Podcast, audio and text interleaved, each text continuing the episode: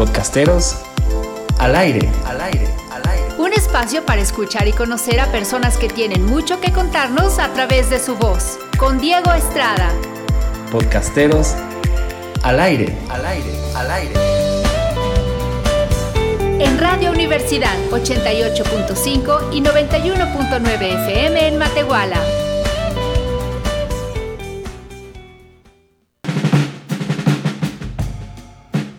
Hola, ¿cómo están? Bienvenidos, buenas tardes, bienvenidos a Podcasteros al Aire, yo soy Diego Estrada. Gracias por acompañarnos por acá un sábado más, que venimos corriendo. La invitada y yo venimos eh, corre y corre, pero aquí estamos eh, con una super invitada, estamos eh, con un podcast llamado Entre Letras y quien está a cargo de este muy muy buen proyecto es Liliana, Liliana González, ¿cómo estás?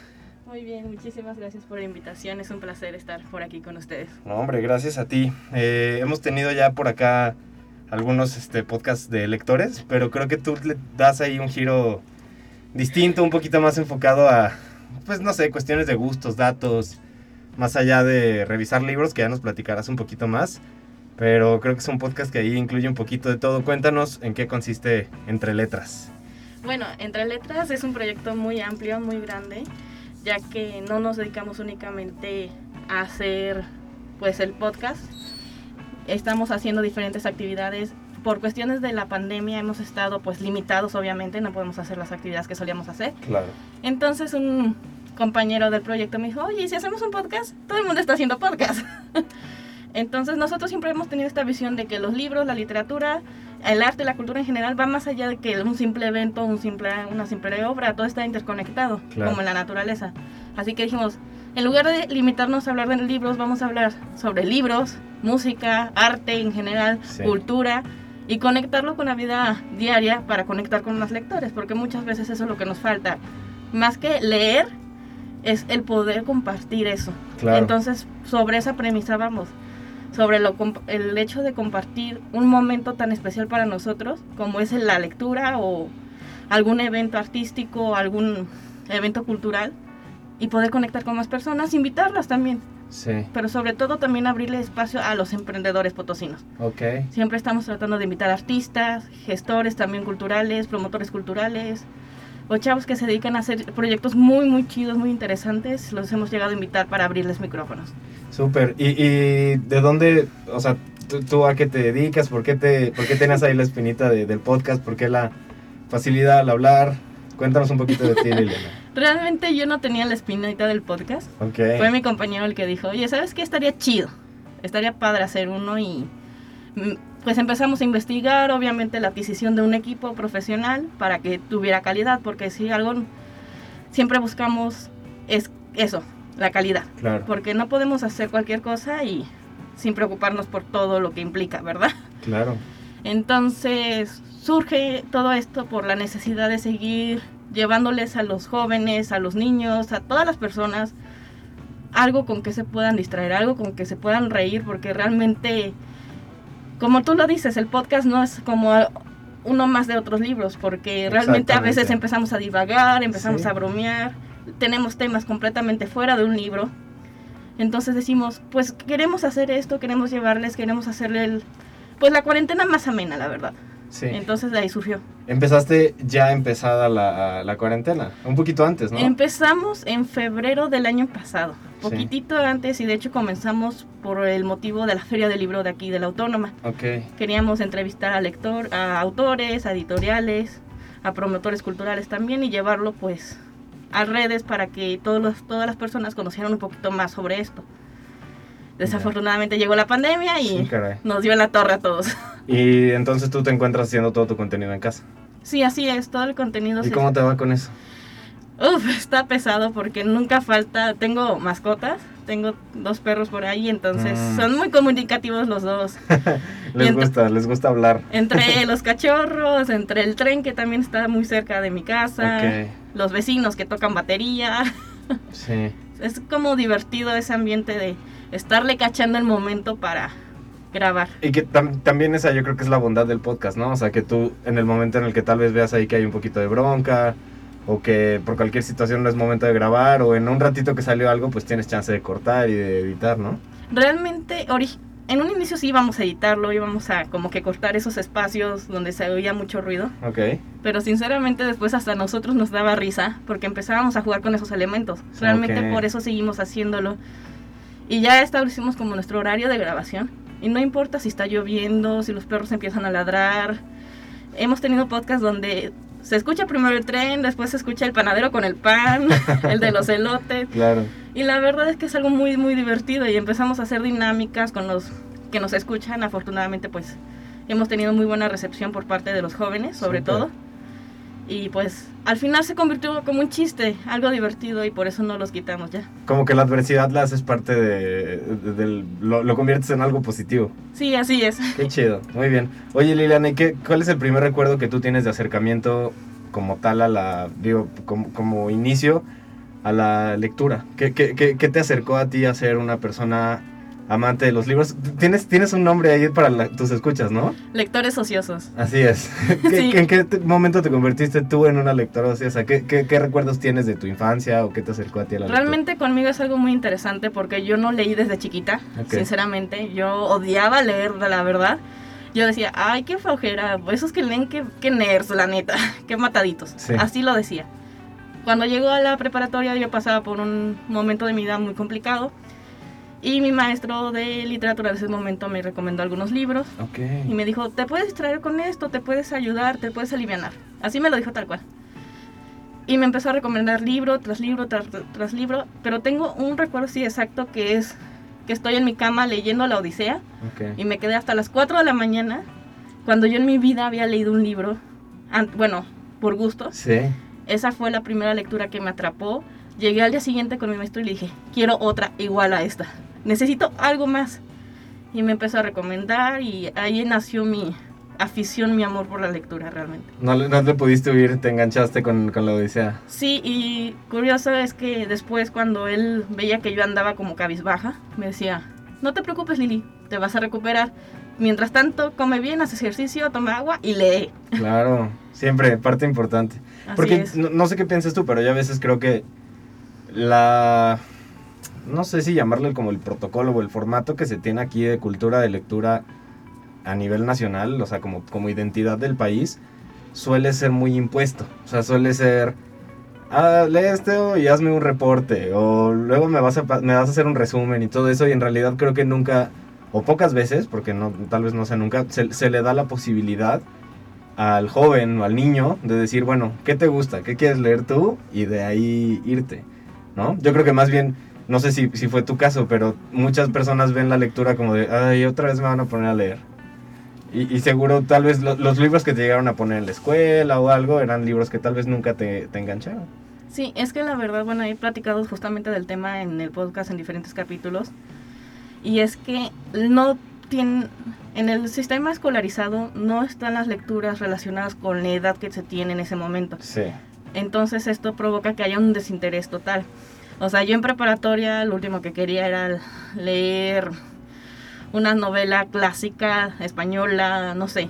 Era lo último que quería. Quería algo más como de aventura, de acción, más juvenil, ¿verdad? Acorde a tu edad o lo que estabas pasando en ese momento. Exactamente, Claro. entonces creo que un gran detalle con el sistema educativo es que si bien en las primarias existen los acervos de lectura, Sí. pero no sé si en tu caso, pero en muchos casos que conozco, incluyendo el mío, era de que comprabas el libro al inicio del año y nunca te dejaban ir al acervo, Claro. nunca te lo prestaban, siempre estaban ahí como para que no los rompieras, para que no los...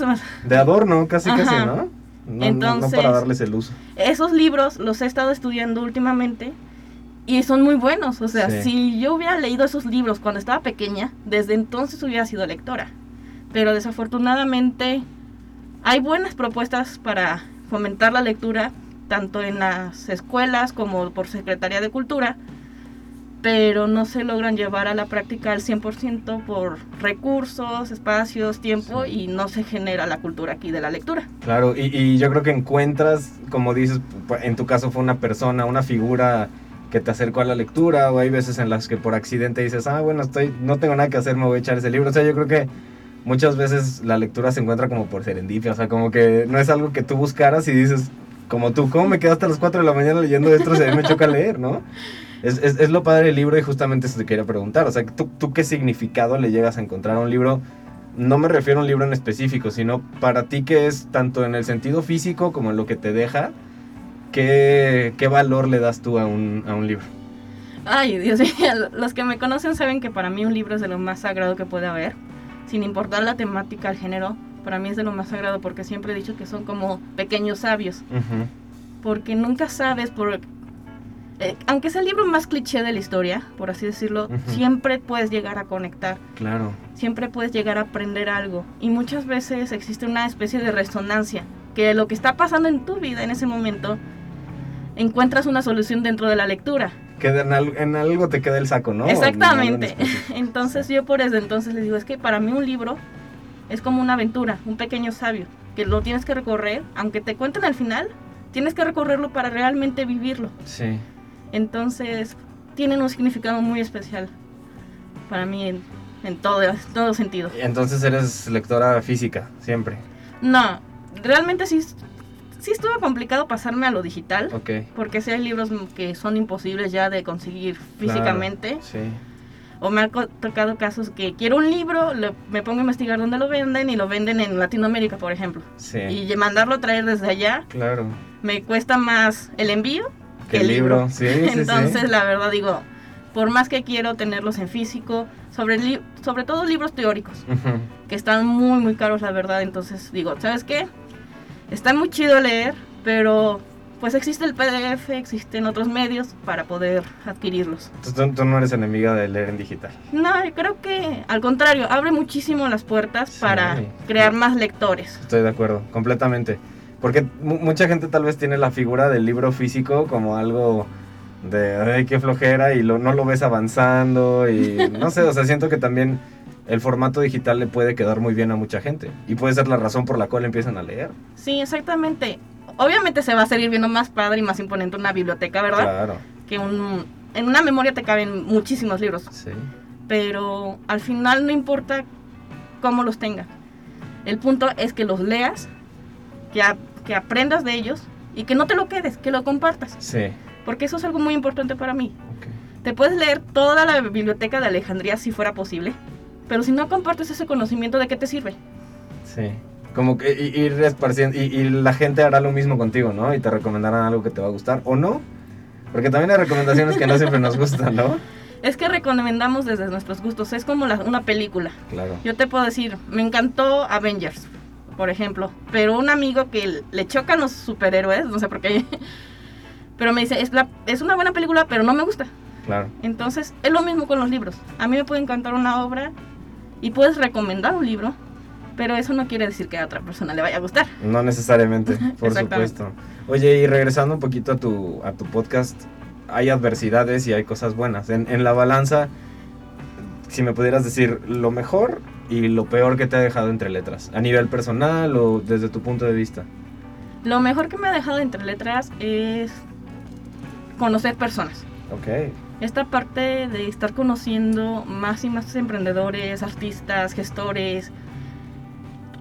Llegó un punto en el que digo, ya quiero conocer a la próxima entrevista que voy a tener, porque ya no sé qué va a hacer, no sé con qué me voy a sorprender, no sé con qué me voy a topar generalmente. Y suelen pasar cosas muy padres, tanto a nivel del proyecto como a nivel fuera de, Sí. porque al final esas personas se terminan convirtiendo en conocidos, amigos, Claro. y muchos chicos que he conocido por medio de Entre Letras al final se convierten en muy, muy buenos amigos míos. Y que nos las pasamos increíble. Eso es, creo que personalmente, lo mejor que me ha dejado el proyecto. Y lo peor, A ver. creo que ha sido esta parte de que me tengo que enfocar demasiado en él. Ok. Que a veces no me deja tiempo como libre como me gustaría. Sí. Porque muchas veces sí he tenido que decir, ¿saben qué? Ahorita no puedo ir, pero Lili, te va a encantar el evento, vamos al cine o a una fiesta, lo que sea. Y les digo, sorry, tengo que quedarme a leer un libro, a planificar una entrevista, a preparar un guion, a lo que sea de entre letras, a conseguir contactos, a hacer presupuestos, porque también obviamente para hacer un proyecto como entre letras, pues necesitas estar pues revisando presupuestos, Claro. materiales, software, de todo.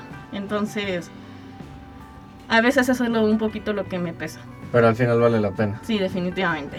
Claro. Si no, si no creo que ya te hubieras detenido y como tal vez muchas otras personas que empezaron un proyecto les gana las ganas de hacer alguna otra cosa y pues creo que tú, a pesar de pues esta adversidad que dices, pues tomas la decisión de seguir ahí. Por Sí, algo de, será. de hecho acabamos de cumplir este fin, este jueves cinco años ya trabajando. Órale. Entonces, pues fue decir, wow, ya son cinco años de Sí. estar picando piedra a veces. Sí. Y otras veces, pues sí, afortunadamente la autónoma nos ha abierto muchísimas puertas. eh, Secretaría de Cultura también, entonces ha sido así como que, wow, no sé en qué momento se pasó tanto tiempo. Claro, pues súper, enhorabuena por esos cinco años, Liliana. Me da mucho gusto. Muchas Estamos gracias. aquí celebrando. Muy bien. Pues mira, eh, como ya los escuchas saben, parte de, de este programa es darle difusión dentro del mismo programa a tu, a tu contenido.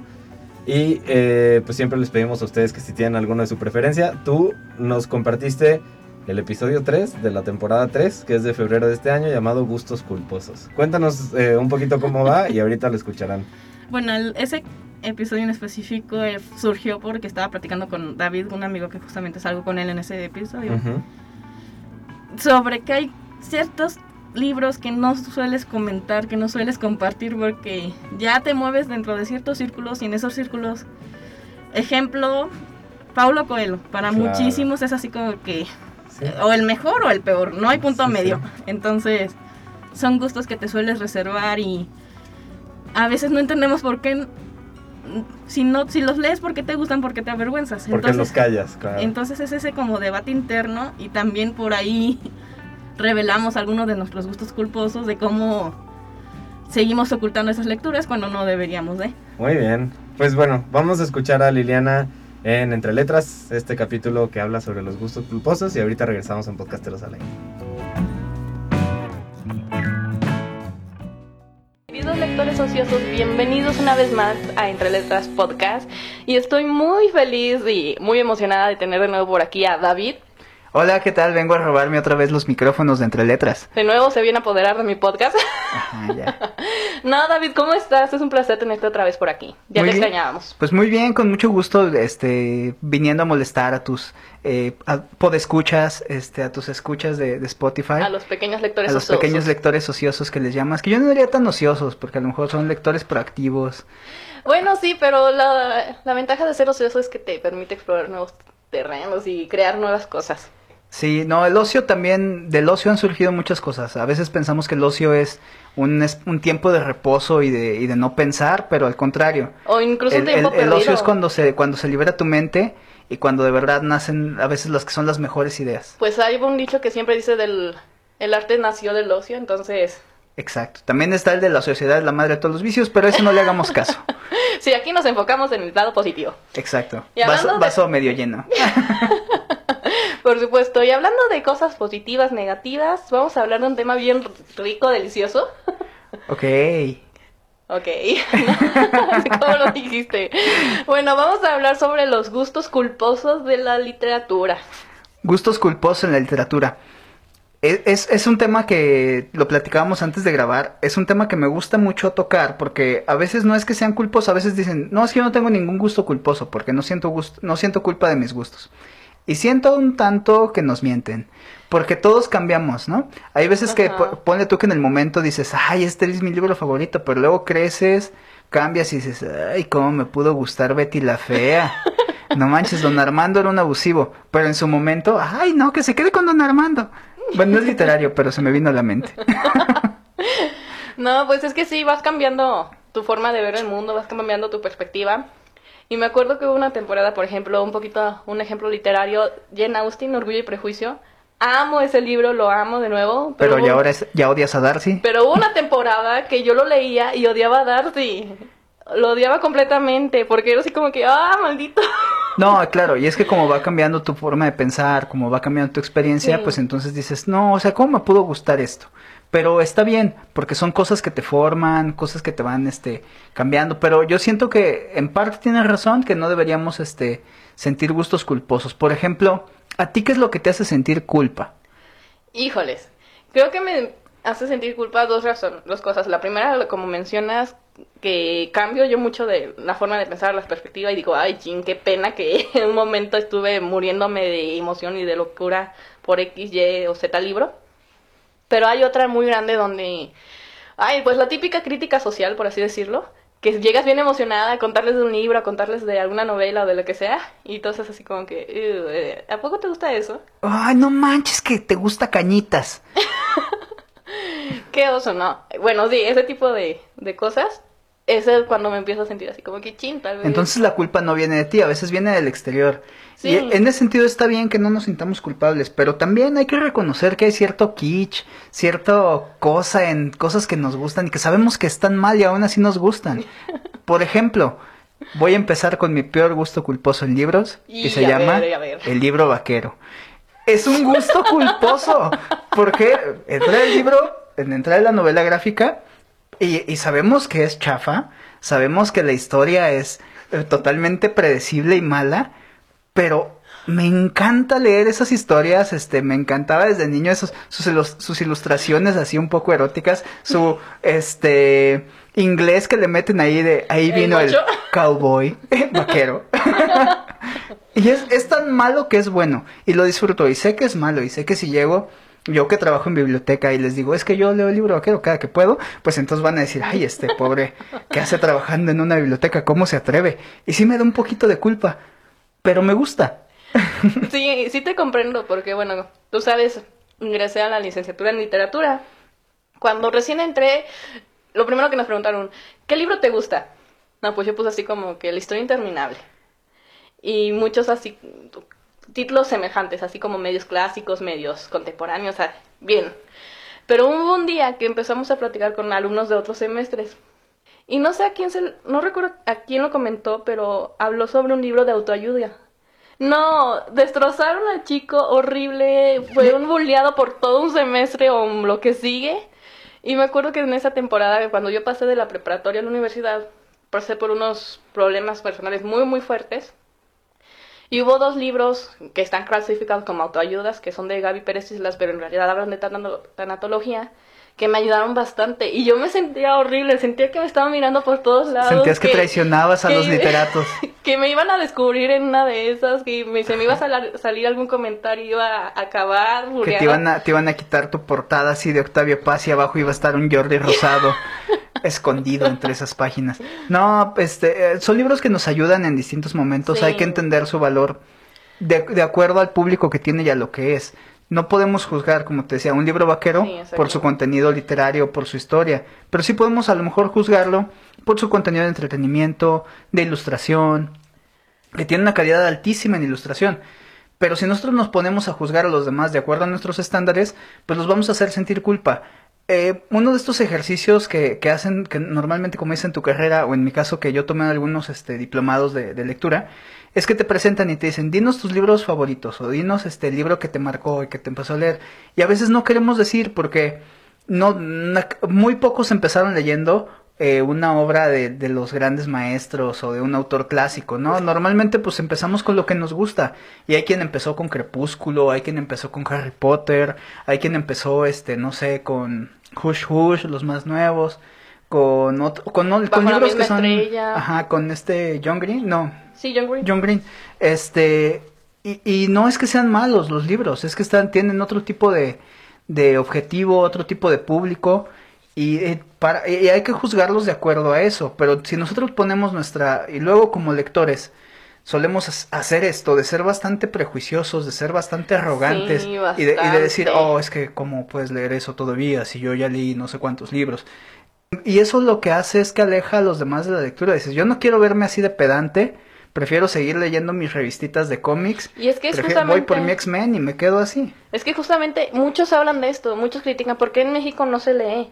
Pero si nos vamos ya literalmente al contexto, bueno, tú, David, has tomado el diplomado en salas de lectura de, de la, de, de la Dirección de Cultura de- del Estado. Desde el federal. Bueno, es federal. Es un programa a nivel federal muy bonito, muy padre, que esperemos que siga por ahí existiendo, que está tambaleando des- desafortunadamente a dos desa- segundos de, de desaparecer desgraciadamente. Pero bueno, en ese programa nos enseñan mucho de esta parte de leer. No solamente leemos los libros, también podemos leer un cómic, podemos leer una revista, podemos leer incluso la vida. Claro, es un eh, a veces, por ejemplo, nos, nos limitamos la literatura a la literatura de libros. Sí, exactamente. Libros como tal, novela, cuento. Y es que y, des- y es y la literatura está en canciones, despreciamos las canciones, los poemas, las, los cómics o novelas gráficas Los que están ensayos. eh, llegando, ensayos, revistas, o pues conocemos muchas revistas, pero también hay revistas de divulgación donde vienen tesis Claro. o, o argumentos más elaborados que son muy interesantes y siempre nos olvidamos y desafortunadamente dentro de lo que tú dices de preséntate con tus tres libros favoritos, creo que muchos tenemos la costumbre de llegar como al, a lo cliché, a lo, a lo básico. porque no queremos ser juzgados, queremos Ajá. queremos decir lo que lo que los demás esperan de nosotros. Siempre, siempre terminas diciendo el principito de Ah, cajón. claro, de- Siempre es de No, cajón. no, no, el ahí te va. principito, Harry García Potter, Márquez. García Márquez. y luego Octavio Paz. Ajá, Octavio Paz. Los que se quieren sentir ya más... Este, poéticos. Y, y a veces ni los han leído, o sea, conocen un poquito, pero lo dicen para no quedar mal, como es, es la apuesta segura.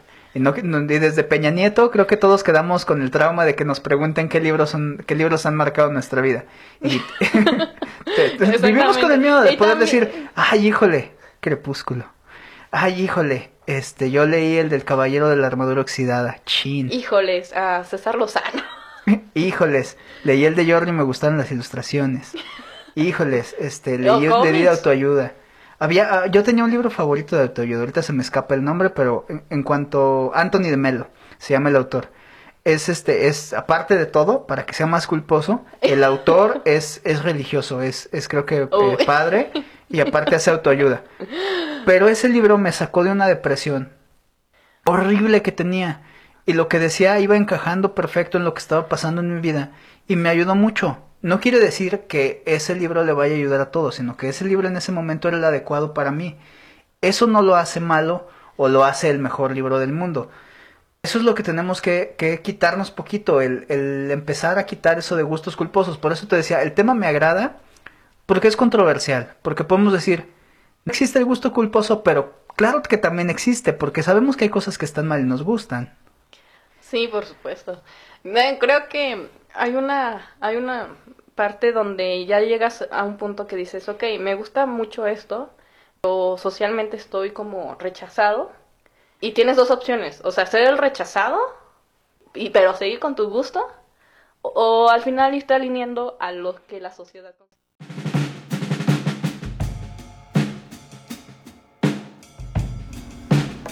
Estamos de regreso aquí en Podcasteros al Aire. Eh, recordándoles si acaban de sintonizarnos que estamos con Liliana González de el podcast Entre Letras, pero justo ahorita fuera del aire me decías que de Entre Letras no solo es el podcast, sino que es mucho, mucho más que eso. Cuéntanos acerca del proyecto de Entre Letras como, como tal, Liliana. Wow, bueno, entre letras, como ya te había mencionado, ya llevamos cinco años laborando y el podcast es una pequeñísima parte de todo lo que hacemos, ya que nos dedicamos no únicamente pues a la realización de este podcast, también hemos elaborado diferentes dinámicas dentro de las bibliotecas de la autónoma para fomentar la lectura, fomentar la cultura y el arte. Hemos creado espacios para que jóvenes, también estudiantes, expongan y den talleres de cualquier tema de interés relacionado con el arte o la cultura. También podemos, hemos participado en presentaciones de libros, organizado campañas de colecta de fondos a beneficio, sobre todo la última que realizamos cuando ocurrió el terremoto, hicimos una campaña para colectar fondos y pues mandarlos. También hemos hecho diferentes eventos de promoción de lectura, tanto dentro de escuelas como de otras instituciones que nos han pedido que vayamos. También nos gusta muchísimo ir a casas hogares, a los asilos, a los asilos o casas de seguridad incluso, hemos llegado a ir a algunas. Más que nada pues a llevarles un poquito de esta aventura de lo que sería la lectura Claro. y sacarlos de su monotonía.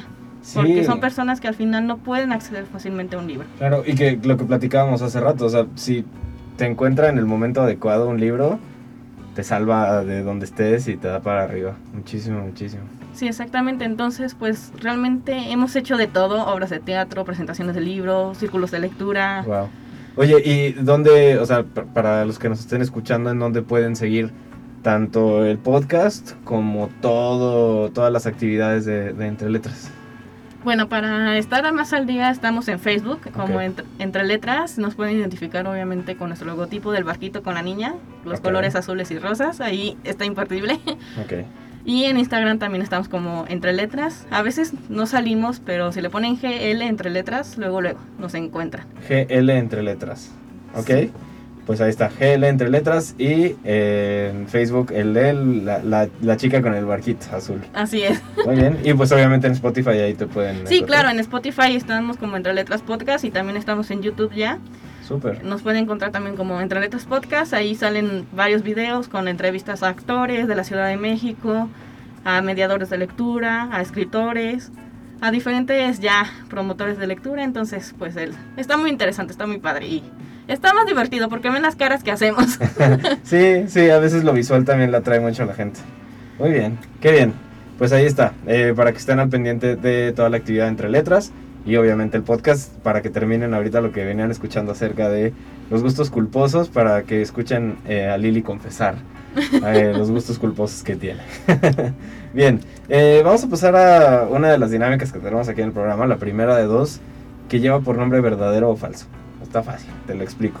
Es una ronda en la que yo te voy a dar una oración, una declaración, y tú me vas a decir si estás de acuerdo o no con ella, diciéndome si es verdadero o falso y por qué. ¿Qué piensas al respecto? Tiene que ver con lectura, tiene que ver con, con todo este rollo, ¿va? ok. Va. Bueno, la primera dice, todos los libros nos pueden dejar algo valioso, hasta el cubole y los que sean. ¿Verdadero o falso, Lili? Verdadero. Ok. ¿Tú, tú qué, qué- qué piensas que siempre le puedes encontrar de valor a un libro?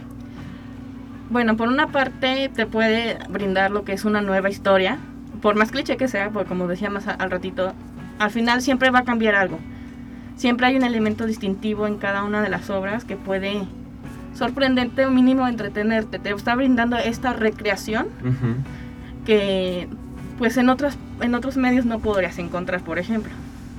Y por otro lado, mencionan, tú mencionaste el de Kiolekan. Sí. Tal vez para nosotros, para nuestra edad, ya dices, pues ese es el libro X, no Claro. sirve de nada. Pero realmente en un momento de tu edad, siendo sinceros, ese libro te pudo haber sido como la Biblia, la Santa Biblia casi sí, casi. sí. Porque te abría misterios y secretos que en su momento nos desconocíamos completamente. Y pues te, quieres que no, a pesar de todo, a pesar de mm, ser un cliché ahorita, te enseñó bastante, te dejó un aprendizaje. Y entonces, siempre que leo un libro, es muy raro que a mí no me atrape un libro, muy, muy raro. Ujú. Entonces, siempre que lo leo, lo trato de leer con la mente abierta, sin esperar nada. Y siempre salen cosas muy, muy chidas. Y por eso digo, es que te deja todo. Aunque Sí. sea el, el puro entretenimiento de leerlo. Sí, La de verdad siempre te deja algo. Yo estoy de acuerdo. No, no sé qué piensas tú, pero a mí a veces me pasa que en libros o películas o lo- como cualquier tipo de contenido que no me haya gustado, recuerdo partes con un poquito más de lucidez que cosas que me encantan. O sea, cuando, cuando son cosas que me gustan mucho, como que las tengo que volver a ver para acordarme de ciertas escenas o lo que sea, eh, capítulos de algún libro. Y las cosas que tal vez no fueron tanto de mi agrado, como que tengo una frase en específico, o pues finalmente eso es parte de lo que te deja, ¿no? Digo, no te puede haber gustado todo, pero algo se te queda ahí en el, en el inconsciente. Sí, así es. De hecho, pues hay un amigo que siempre me dice, es que cuando ves una película o algo que no te guste, que sobre todo series, Ujú. al final dices, oye, pero tengo muy presente esta frase porque entre tanta monotonía Justo. hubo algo que te hizo prender la- esa chispa dentro de ti y se queda completamente grabado. Entonces, al final podemos decir, sí, no me gustó, pero siempre va a haber algo. Bien. Y, y a ver, justo por ahí va la cosa de mi siguiente pregunta. Por acá escribí, un libro no es bueno ni malo, simplemente es cuestión de gustos. Así es, yo creo que la, es muy válido decir no me gustó, sí me gustó.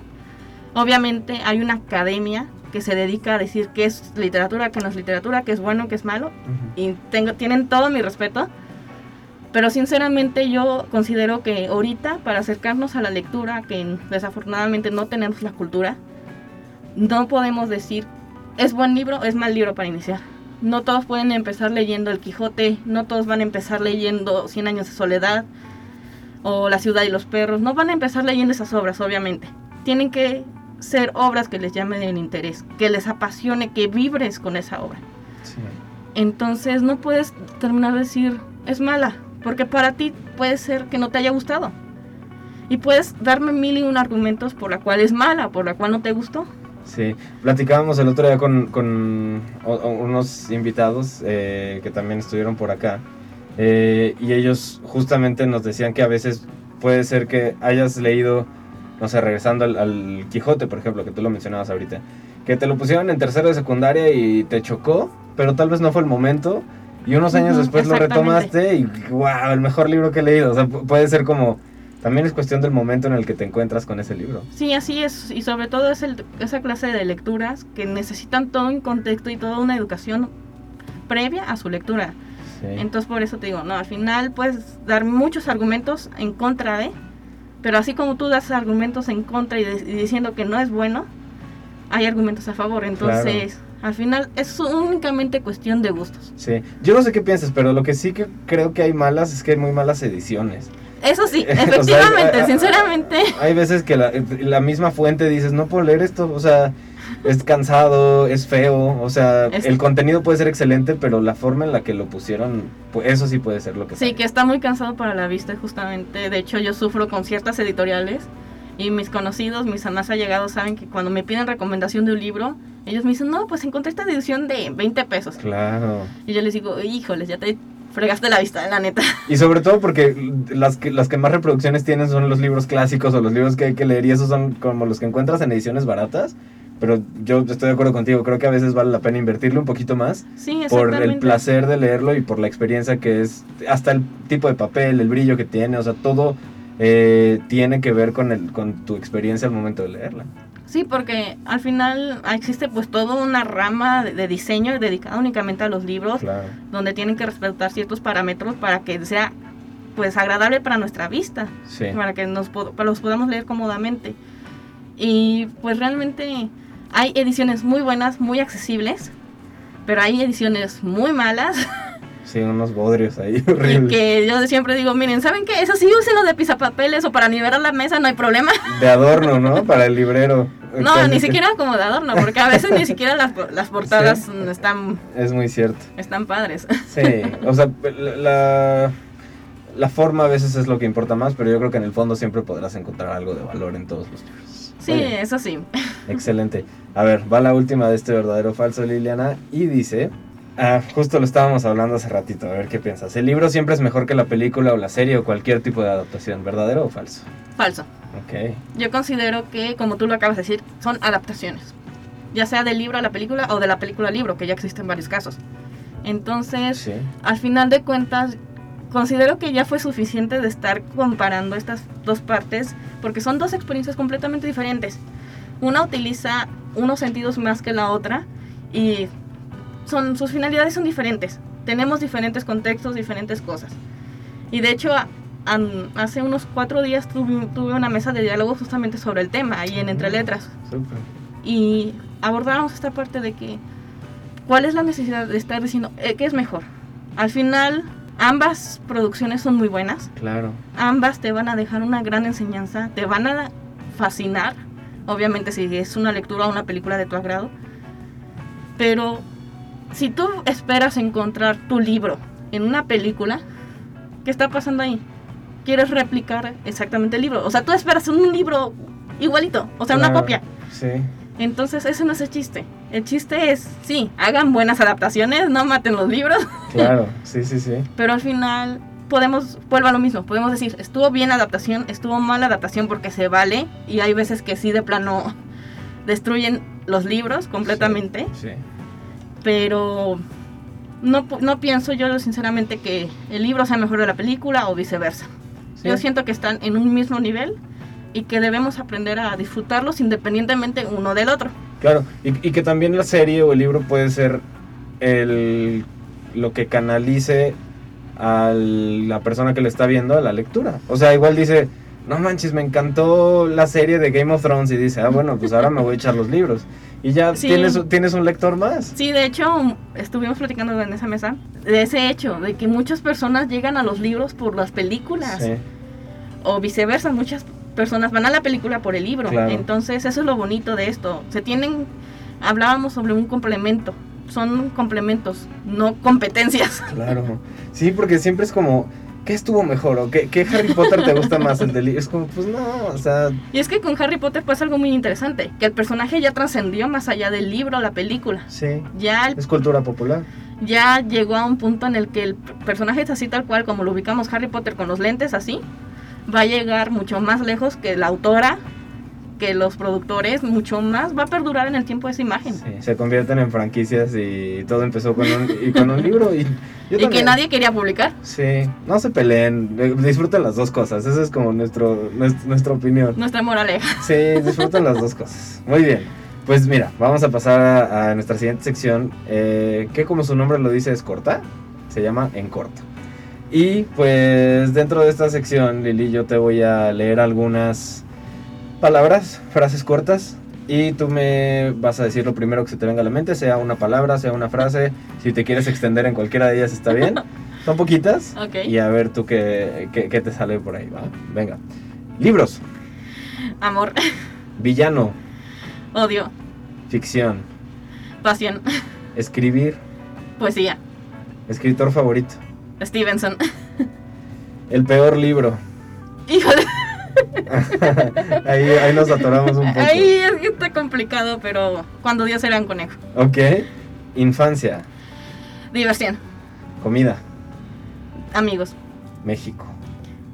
Ay, Dios mío, tengo sentimientos encontrados ahí, pero diría viajes Ok. y por otro lado tristeza.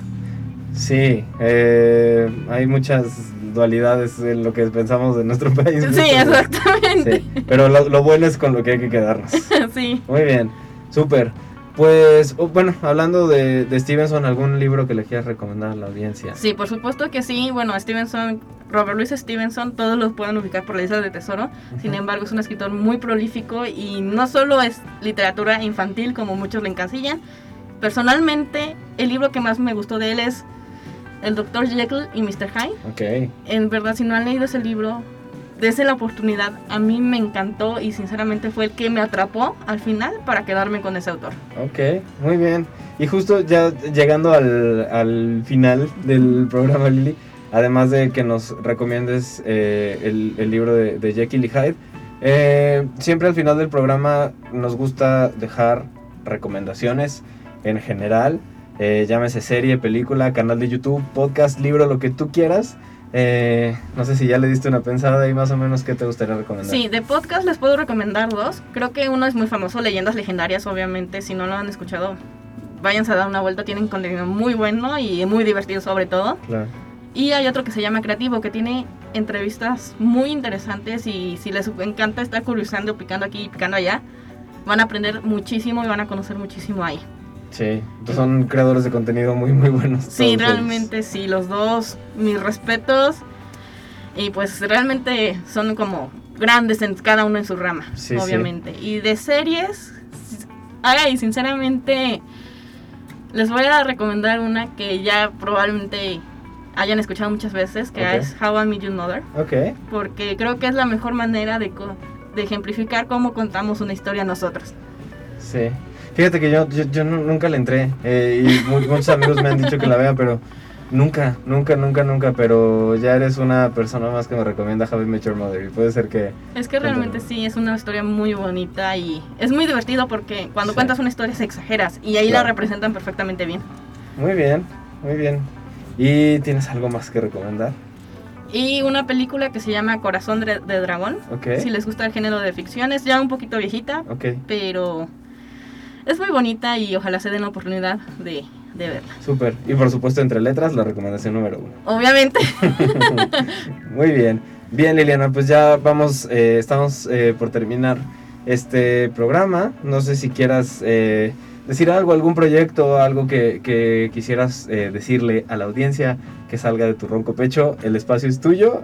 Dinos lo que, si tienes algo que decir, adelante. No, pues realmente primero agradecerte que el espacio que nos hayas invitado, porque ahorita estoy yo, pero realmente junto a mí está todo un equipo que se está esforzando y trabajando muchos días a la semana para llevar a- hasta Spotify todo esto del podcast y otros eventos también.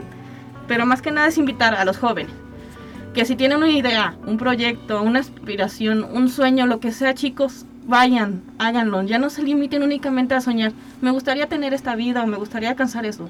Vayan, esfuércense por ellos y en verdad, si alguno de ustedes que me está escuchando tiene un proyecto de arte, cultura, de lo que sea y necesita apoyo para promocionar, pues entre letras tienes la puerta abierta para todos. Qué chido. Bien, bien.